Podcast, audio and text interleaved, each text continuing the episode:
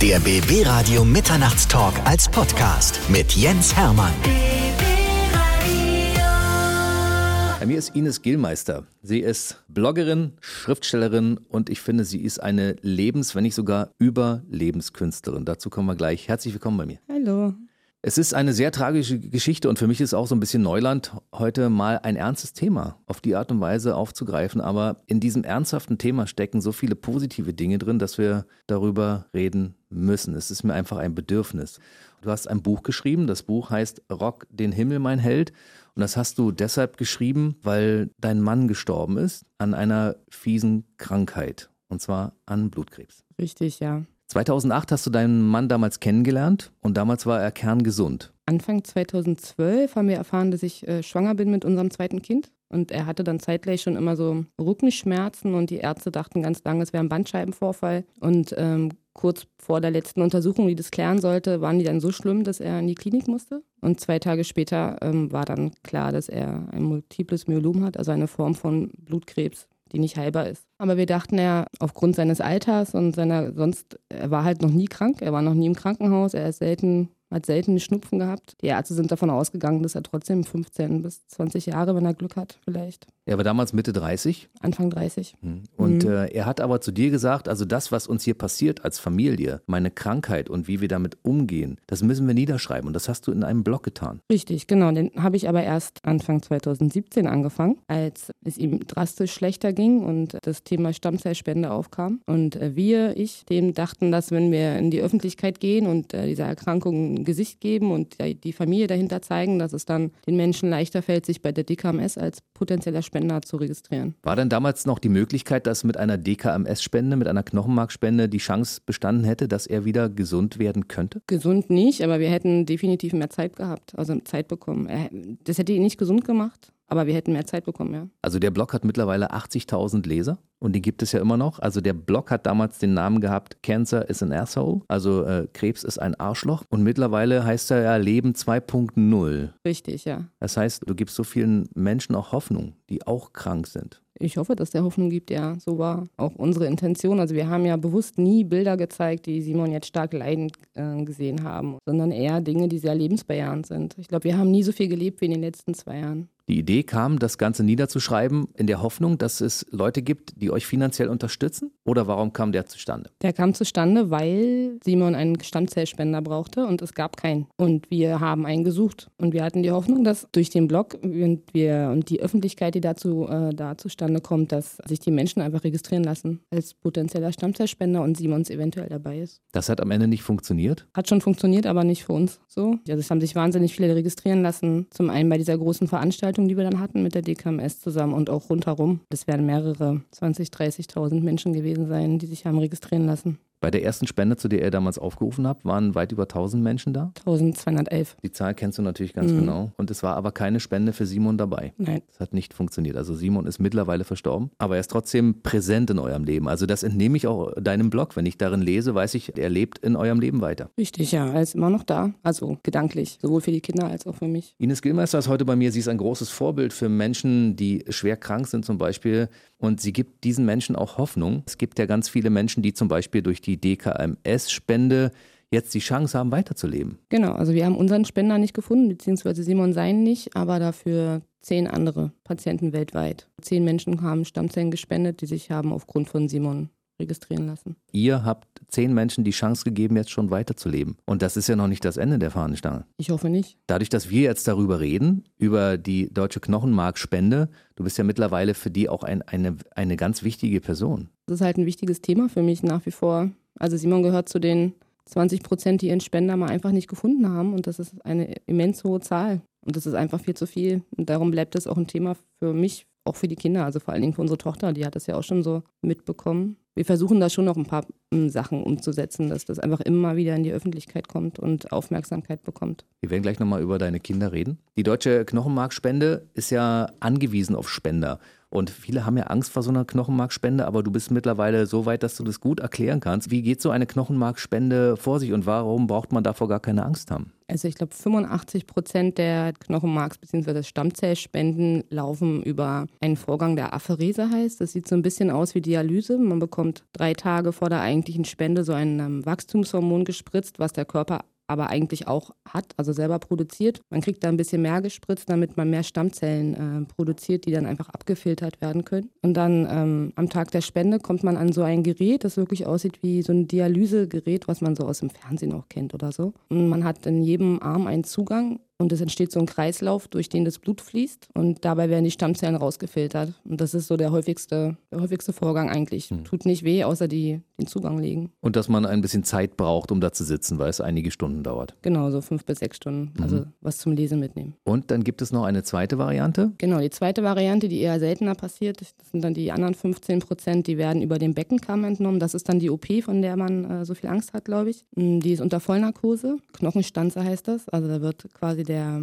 Knochen ein bisschen angepiekst und dann wird, werden die Stammzellen direkt rausgezogen. Das passiert aber eher selten und tut auch nicht weh, weil unter Vollnarkose und hinterher fühlt sich das wohl so an ähm, wie ein blauer Fleck. Also ich habe mit äh, Menschen gesprochen, die das schon gemacht haben und es ist, als wenn man da sich gestoßen hat, ganz derbe. Das ist in dem Fall, wenn man Kindern hilft. Man kriegt halt mehr auf einmal raus, mhm. wenn man das über die äh, Knochenstanze macht. Die sind halt dann auch auf jeden Fall nicht beschädigt, weil man sie quasi direkt hier aus dem Knochen rausholt. Und meistens, fast 100 Prozent der Fälle, ist ein Kind äh, der Patient wenn man so spendet. Ines Gilmeister ist heute bei mir. Sie ist Bloggerin, sie ist Schriftstellerin und auch so ein bisschen Überlebenskünstlerin, weil wie diese Frau ihr Leben meistert, wie du das machst, also ich wirklich, ich muss sagen, ich ziehe den Hut davor.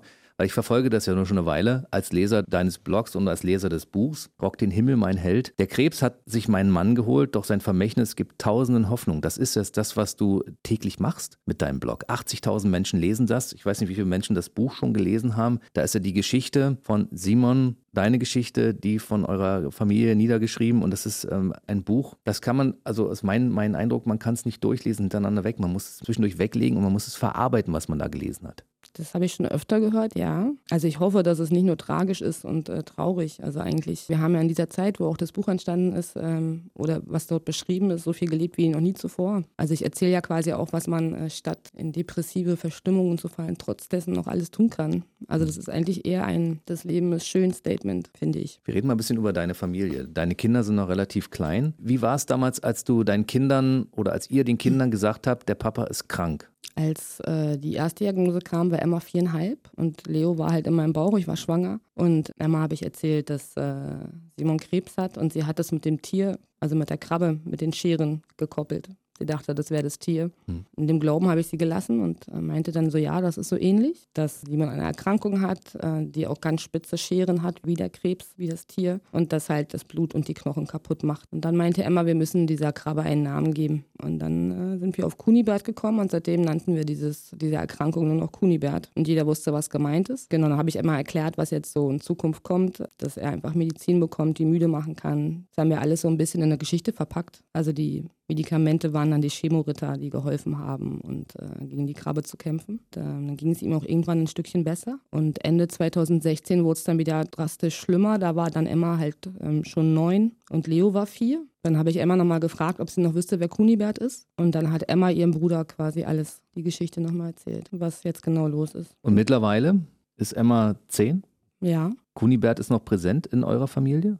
Ist er, ja ganz doll. Also Emma hatte letztes Jahr im Herbst, da war Simon schon nicht mehr bei uns, Sponsorenlauf in der Schule und ähm, sie ist insgesamt zehn Kilometer gelaufen und ähm, meinte vorher, sie möchte pro Runde so und so viel Euro quasi haben und das Geld hat sie dann zum Teil an die Schule natürlich gespendet, so wie der eigentliche Plan ist, und den Rest an die DKMS. Also es ist durchaus noch äh, Thema, also für Emma auf jeden Fall. Ich glaube, Kinder, die so ein schweres Schicksal haben, wenn ihr, ihr Vater stirbt und, und sie dabei zusehen, wie er schwächer wird, die werden auch so schnell erwachsen. Kannst du das bei Emma auch feststellen? Auf jeden Fall. Also Emma hat ja den Vorteil gegenüber ihrem Bruder, dass sie Simon ja auch gesund kennt. Sie war ja vier, als er krank geworden ist. Die ist dann schon ganz schnell ganz doll erwachsen geworden, mehr als mir lieb ist auch. Also ich musste sie da auch oft bremsen. Und Leo kennt das. Also er lernt jetzt gerade ein Leben kennen ohne Krebserkrankung im Haus. Der mhm. kannte das ja gar nicht anders. Für dich ist es doppelt schwer, weil du hast die beiden Kinder, zwei Hunde, du hast ein Haus und du bist jetzt quasi Alleinverdiener. Das heißt, du musst dafür sorgen, dass diese Familie weiter bestehen kann. Das ist eine unheimlich schwierige Aufgabe, aber ich finde, du meisterst das ganz hervorragend. Wo nimmst du diese Kraft her? Man wächst mit seinen Aufgaben. Also ich kann mich halt nicht ähm, zurücklegen und äh, mich in ein Sandloch einbuddeln und da ein paar Tage nicht mehr rauskommen. Würde ich manchmal gern, keine Frage, geht aber nicht. Also ich möchte das Umfeld für meine Kinder halten und das ist halt das Haus, in dem wir wohnen. Das ist die Gegend, in der wir wohnen und ähm, also das ist kein Wo nimmst du es her, sondern das ist einfach jetzt so. Das muss funktionieren. Punkt. Also da gibt es kein, keine Alternative für mich, weil es mir einfach enorm wichtig ist, dass die Kinder zumindest ihr, soziales Umfeld behalten können. In der Zeit, in der Simon so krank war, konntest du ja auch wenig arbeiten, weil du hast dich ja wahrscheinlich um deinen Mann gekümmert. Richtig, ich habe mich dann krank schreiben lassen. Und das bedeutet natürlich auch finanzielle Engpässe.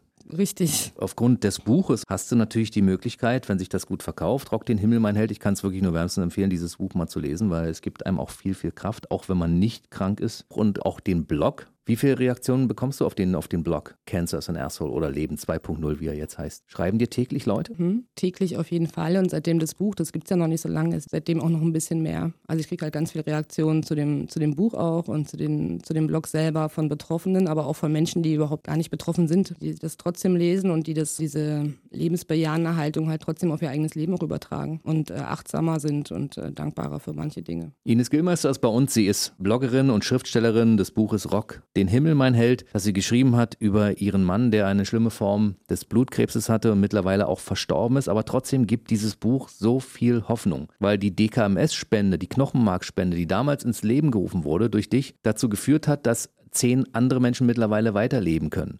Und die DKMS hat dich wahrscheinlich als äh, leuchtendes Vorbild und ich glaube, dass ihr gemeinsam auch eine Menge tut, um Leute zu bewegen, auch zu spenden. Das kann jeder machen. Jeder zwischen 18 und 60. Ähm, man kann sich so eine Wattestäbchen zuschicken lassen und die dreht man so ein bisschen in seinem Mund hin und her. Das gibt es auch eine Beschreibung, wenn man sich die zuschicken lässt, wie man das am besten macht. Und dann packt man die wieder ein und schickt sie einfach zurück.